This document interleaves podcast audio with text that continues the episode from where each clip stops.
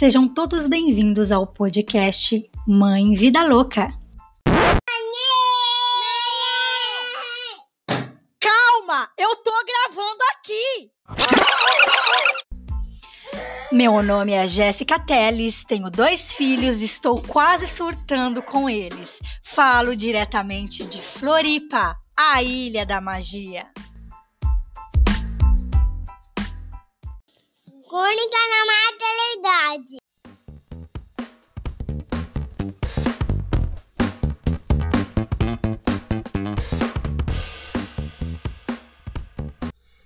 Me disseram que seria bom ficar em casa de quarentena. Falaram que eu teria tempo de tirar as teias de aranha acumuladas nos cantos. Que eu teria tempo de organizar os armários e pôr a geladeira em ordem também disseram que eu teria tempo de esvaziar o cesto de roupa, de passar até as calcinhas e organizar as meias por cores. Falaram que eu teria tempo para pre preparar as refeições caprichadas e poderia me aventurar até a novas receitas para tornar a alimentação mais divertida. Disseram que eu poderia ler um livro pela tarde, tomar chocolate quente nos dias frios e relaxar em longos banhos quentes ao anoitecer. Falaram que eu iria maratonar séries engavetadas e poderia até ter o luxo de tirar o atraso do sono. Disseram que eu ia curtir meus filhos amavelmente, que eu poderia brincar de legos e fazer bichinhos com a comida. Falaram que eu teria o privilégio de ensinar em casa e desenvolver atividades lúdicas todos os dias, prazerosamente. Falaram. É, Falaram tantas coisas, mas a realidade é que tenho dormido cansada e acordado exausta todos os dias. Tenho feito até amizade com as aranhas que ficam pelos cantos da casa. Tenho tropeçado nas roupas que se juntam nos brinquedos, me pregando peça toda hora.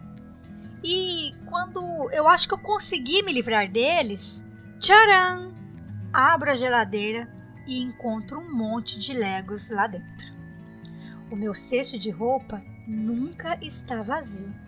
A velocidade com que as roupas secam não acompanha a rapidez com que sujam. O guarda-roupa das crianças é... parece um Monte Everest de tanta roupa empilhada. Eu já perdi as contas de quantas vezes eu arrumei e eles bagunçaram depois. As meias não tem quem encontre os seus pares. O almoço tem dia que sai uma da tarde. Isso quando eu não queimo feijão, porque as crianças exigiram tanto de mim que me fizeram esquecer da comida no fogo. Eu não consigo ler um parágrafo sem ser interrompida.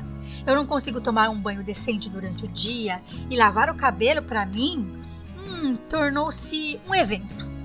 Se eu quiser fazer qualquer coisa, para mim tem que ser depois que as crianças estão dormindo, e isso inclui gravar podcast, como agora.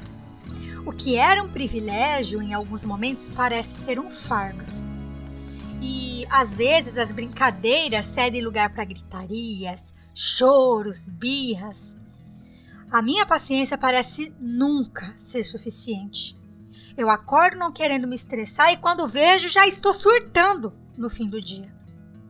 Tenho recorrido ao tablet, TV, computador, não por preguiça. Eu tenho me esforçado bastante, mas por cansaço mesmo, vocês me entendem. É, são dias difíceis. Não tem sido assim de todo ruim, mas nem tem sido de todo incrível. Segurar os filhos cheios de energia em casa, mantendo em ordem a sanidade mental, é a minha maior dificuldade. Ah, como eu gostaria que as coisas fossem como me disseram que seriam. Mas eu percebi que, na realidade, existe um abismo entre o dizer ser e o ser de fato. Esse texto eu escrevi há cinco dias atrás. Porém, um acontecimento me fez mudar totalmente a minha forma de enxergar as coisas. Há três dias atrás, um ciclone passou pela região sul do país e nos atingiu em cheio. Ficamos sem energia, sem internet, sem sinal de celular, algumas pessoas ficaram sem água e até desabrigadas. Eu não tinha velha em casa para nos socorrer. Olha que dona de casa, hein? No primeiro dia, a bateria do celular já se foi. E no segundo, pela graça divina, a energia voltou. No escuro, sozinha em uma cidade que não é minha, no meio de uma pandemia e de um desastre, entre aspas, né? Natural, eu vi que as coisas realmente podiam ficar piores do que já estavam. E eu senti vergonha da mulher que escreveu esse texto que eu acabei de ler. Poxa, eu não tinha TV para entreter as crianças. Elas estavam amedrontadas o tempo todo em cima de mim e mais entediadas ainda. O dia se arrastava para passar e eu fiquei perdida no tempo sem relógio, porque eu não tenho relógio em casa, só uso celular. No escuro, eu não via as teias de aranha nos cantos, eu não via minhas panelas misturadas com os brinquedos, não via o cesto de roupas sujas, aliás, nem a máquina funcionava. Se ficasse muitos dias sem energia, eu ia precisar lavar na mão.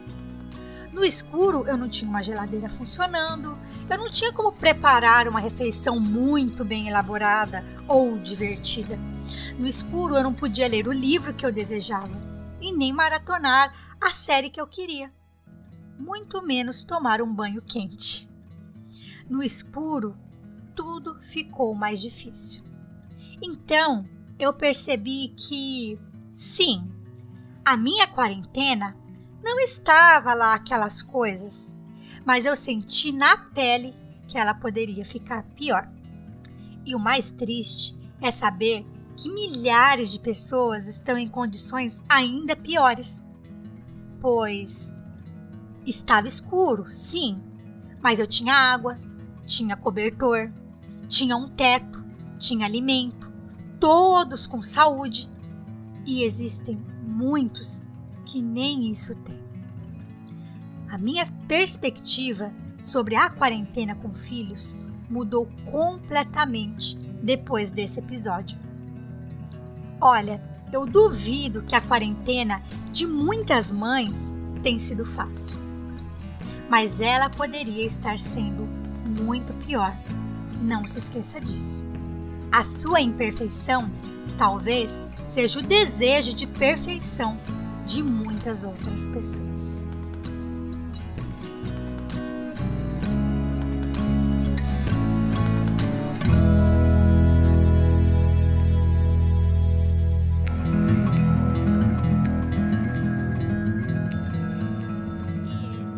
O primeiro episódio de Crônicas da Maternidade.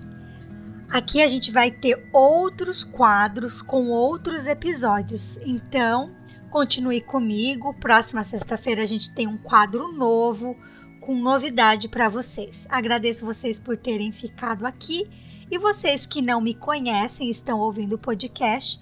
Para me encontrar, encontrar minhas redes sociais, basta você é entrar lá no meu site www.jessicateles com dois L's.com.br e lá vai ter o link de todas as minhas redes sociais.